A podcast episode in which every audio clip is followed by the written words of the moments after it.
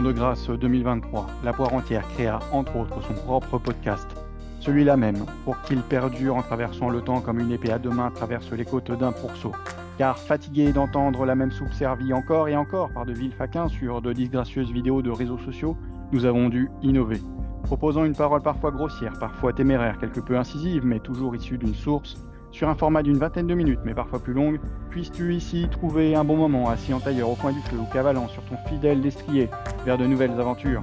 Pose ton armure et débarrasse-toi de ton épée, afin de nettoyer les taches de sang de ce visiteur qui, troublant d'inquiétude, s'est vu embrasser le mur des codes juridiques et de leur langage incompréhensible afin de savourer pleinement la divine parole. Ainsi soit-il, et allons-y. C'est parti pour le dixième épisode du podcast Pierre du patrimoine. Après un mois d'absence et une période euh, fiscale de avril-mai, euh, j'ai pu euh, faire une grande coupure de podcast et être pris à, à 100% sur cette période fiscale, qui est un moment très important dans notre profession de conseiller en gestion de patrimoine. On était vraiment focus sur la réalisation de, bah, des déclarations fiscales des clients. Et je reviens avec un épisode particulier orienté sur les finances des femmes. En effet, euh, je suis tombé sur euh, un- une étude qui avait été réalisée et j'ai voulu mettre en avant euh, cette gestion financière des femmes, puisque les femmes et les hommes ne sont pas égaux concernant la gestion de l'argent. Les vices ne sont pas les mêmes les, et leurs points forts sont totalement différents.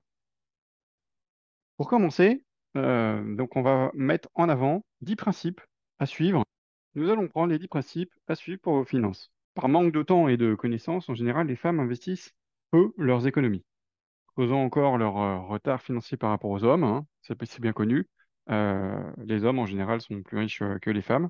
Il n'y a qu'à prendre euh, bah, le, le challenge euh, 100 euh, des, plus grands, euh, des 100 plus grandes richesses mondiales pour retrouver euh, surtout des hommes en premier et euh, des femmes qui se sont égarées dans ce classement.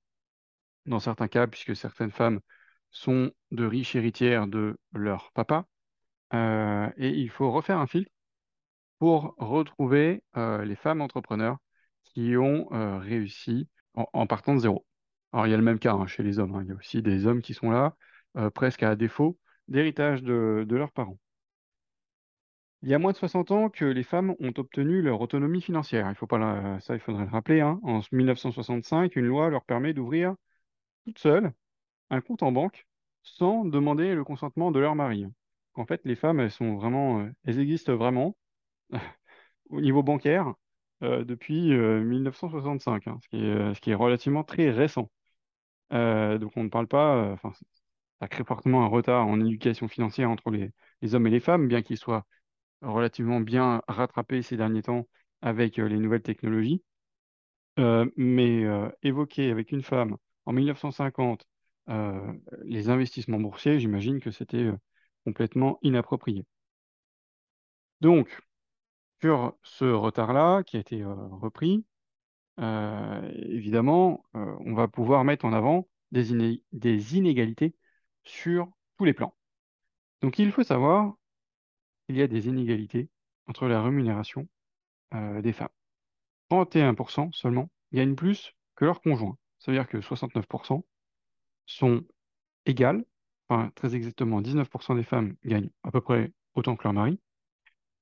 Et 50% gagnent moins. Donc, une femme sur deux gagne moins que son mari. Euh, mais bon, euh, une sur trois gagne plus. Les salaires hommes-femmes, il y a 22% d'écart sur les non-cadres, 15% d'écart sur les cadres. Euh, 19%, c'est un écart le plus faible mais significatif chez les moins de 39 ans qui s'accroît avec l'âge, puisque chez les 55 ans et plus, il y a 27% d'écart entre le salaire des hommes et des femmes. Ce qui est plutôt rassurant, puisque euh, les mentalités changent avec le temps et euh, très souvent, euh, c'est les nouvelles générations qui profitent euh, d'avoir moins d'écart.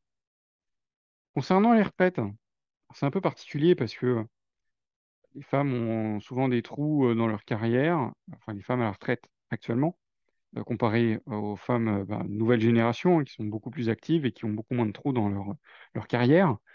Euh, 24% par rapport à leur vie active, 40% par rapport aux hommes. Euh, c'est euh, la différence par rapport au montant moyen de la pension mensuelle nette qui est de 1272 euros.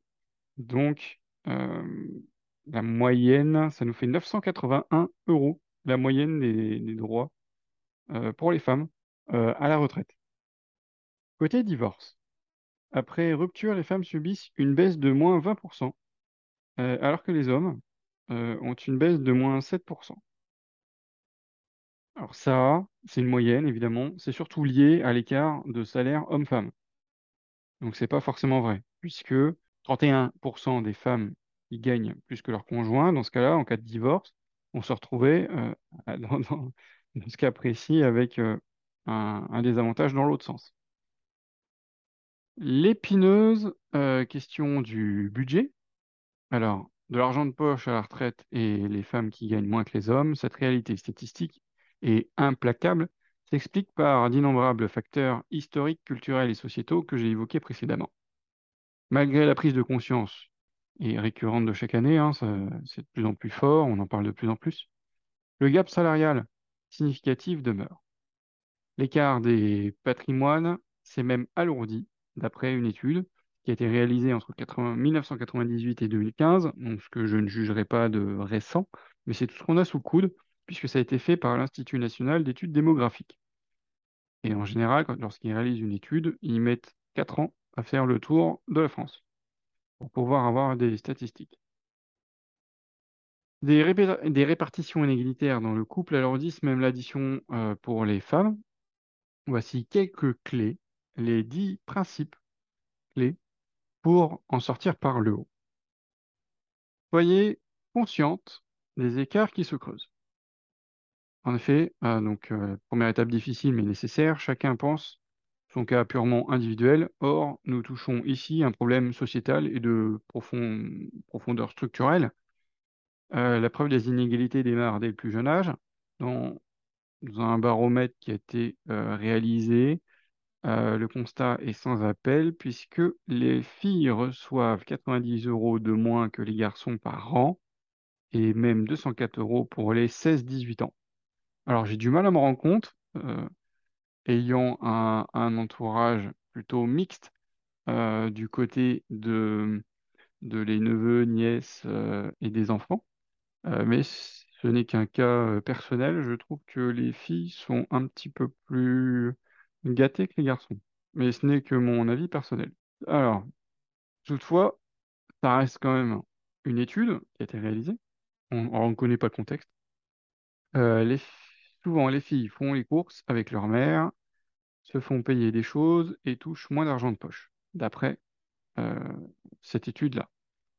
Et j'ai le même, principe, euh, enfin, j'ai les mêmes idées de mon côté. Elles prennent l'habitude du cadeau, de l'intermédiaire et non de la gestion de leur budget. Je fais le même constat. Ensuite, la partie travail. Réagissez au travail. C'est le deuxième concept, deuxième principe. L'écart de salaire entre les hommes et les femmes se réduit, il demeure de 22%. Pour les cadres, d'après l'APEC, euh, même à profil et poste équivalent, la différence est de 7%. L'argent reste un sujet tabou pour les femmes. Celles qui comptent sont jugées et elles se sentent aussi moins légitimes et n'osent pas négocier leur salaire. Le prix à payer, c'est ce que le couple hétéro coûte aux femmes. Je n'ai pas d'études sur les couples homosexuels. Donc on va pouvoir seulement débattre de ce sujet.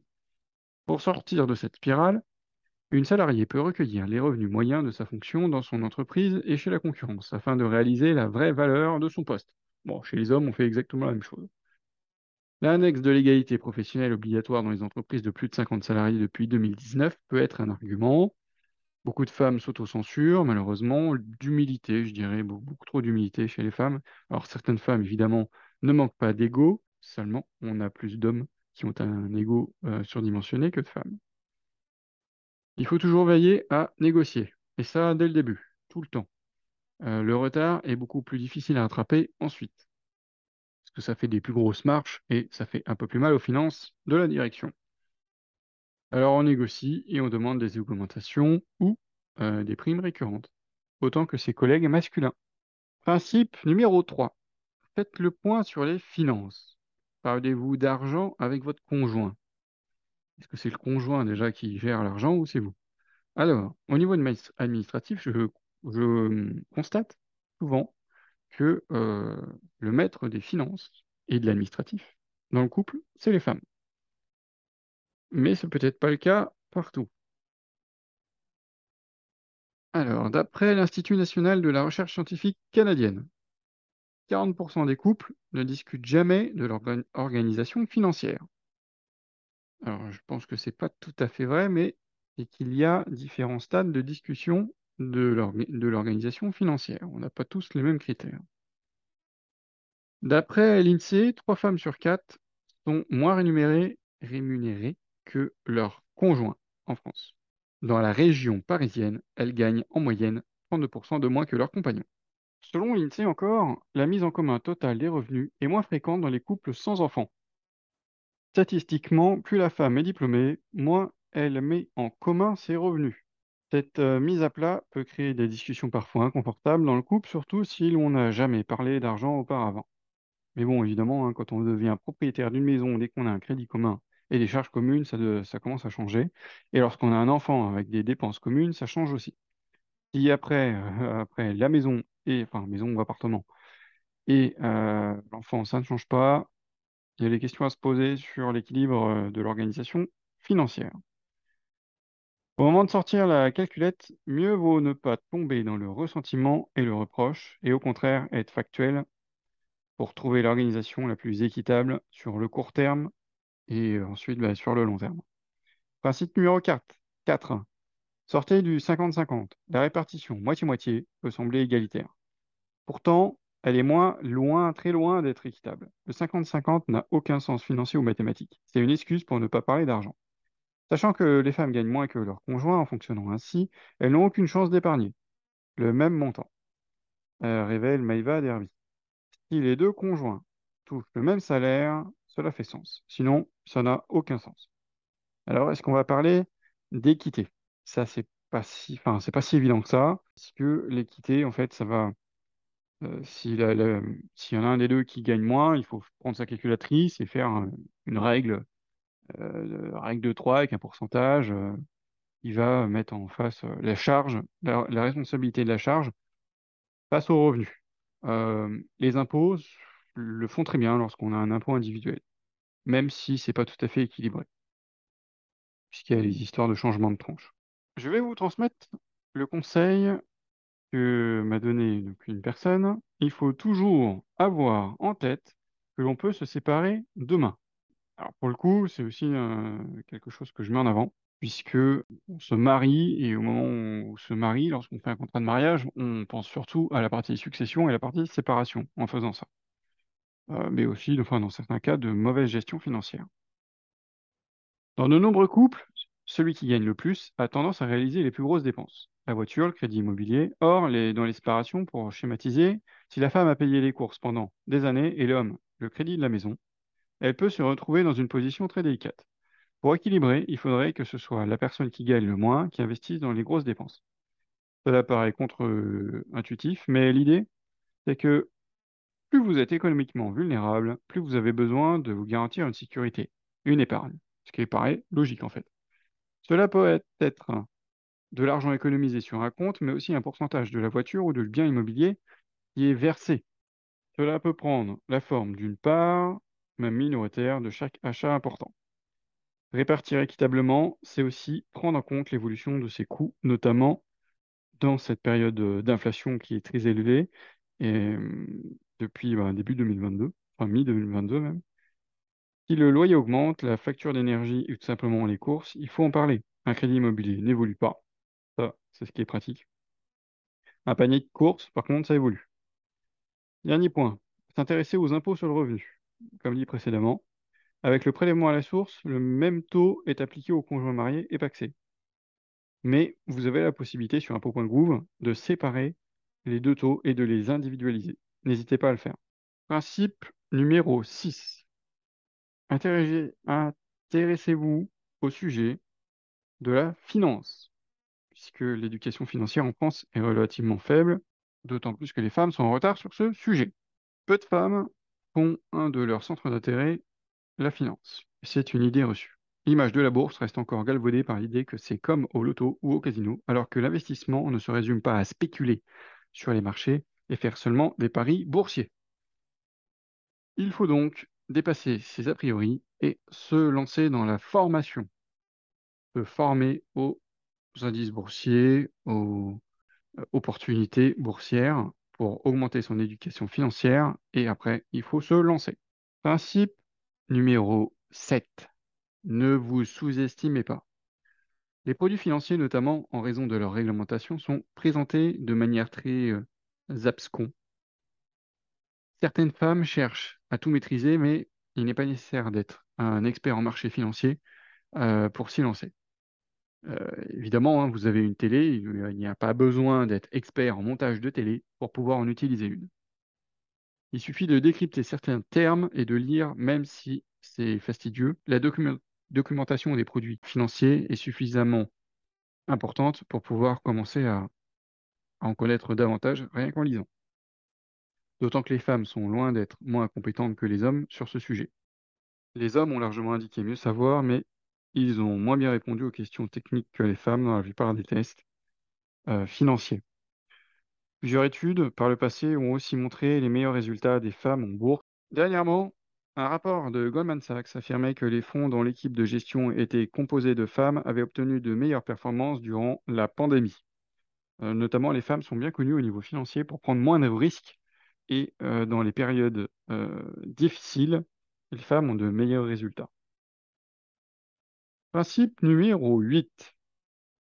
Anticiper l'avenir. Alors, on va me dire, ça va être facile, hein, Madame Irma, euh, avec sa, petite boule de cristal.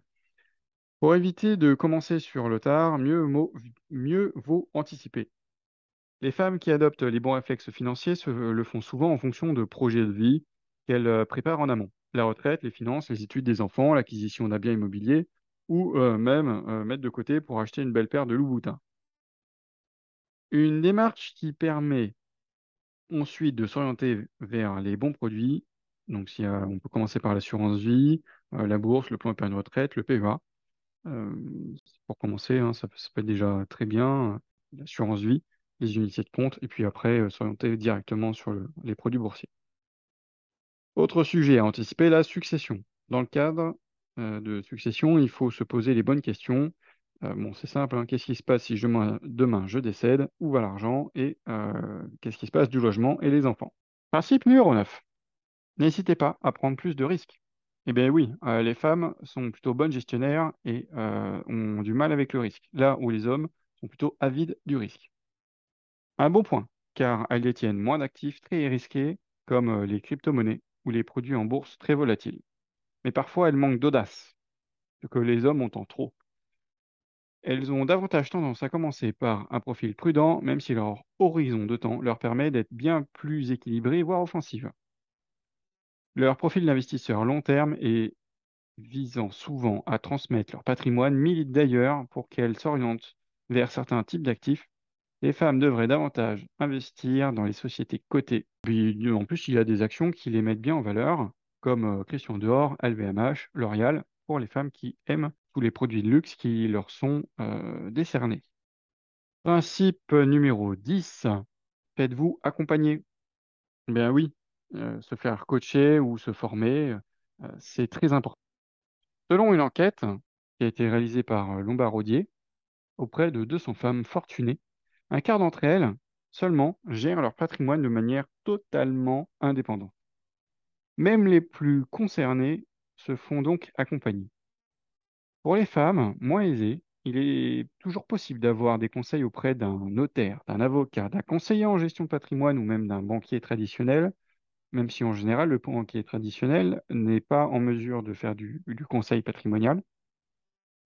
Euh, mais pour commencer, ça peut être bien. Les distributeurs de produits financiers sont là aussi pour vous renseigner. Pour celles qui veulent un accompagnement plus personnalisé, il existe bien évidemment des acteurs qui proposent du coaching payant Vous pouvez aussi trouver le soutien des adhérents à un club d'investissement. Bon, personnellement, euh, je vous orienterai davantage sur un conseiller en gestion de patrimoine qui est euh, certifié CIF par l'AMF, par l'ORIAS et par une association professionnelle obligatoire. Donc, ces conseillers en gestion de patrimoine qui, en général, ont un master en droit ou en allocation d'actifs. Donc ça, je vous, laisse récupérer les informations nécessaires pour vous assurer que vous êtes bien accompagné par une personne diplômée et certifiée de conseiller en investissement financier. Il suffit d'aller sur le site de l'ORIAS pour en trouver ou sur les associations obligatoires pour les, CIF, les conseillers en investissement financier. Ensuite, eh bien, ce concept américain d'être coaché a même été relayé en France par une femme euh, qui doit s'appeler Roselyne Pierre, d'après mes notes, euh, une agent de change qui a été euh, créée en 1968. Depuis, le concept s'est largement masculinisé, même si nous avons de plus en plus d'appels de femmes, de jeunes femmes qui s'y intéressent aujourd'hui. eh bien, les femmes sont toujours pas majoritaires. Pour les femmes dotées d'un patrimoine conséquent, de nombreuses initiatives ont émergé dans les banques privées également. Mais je reviens à mon conseil.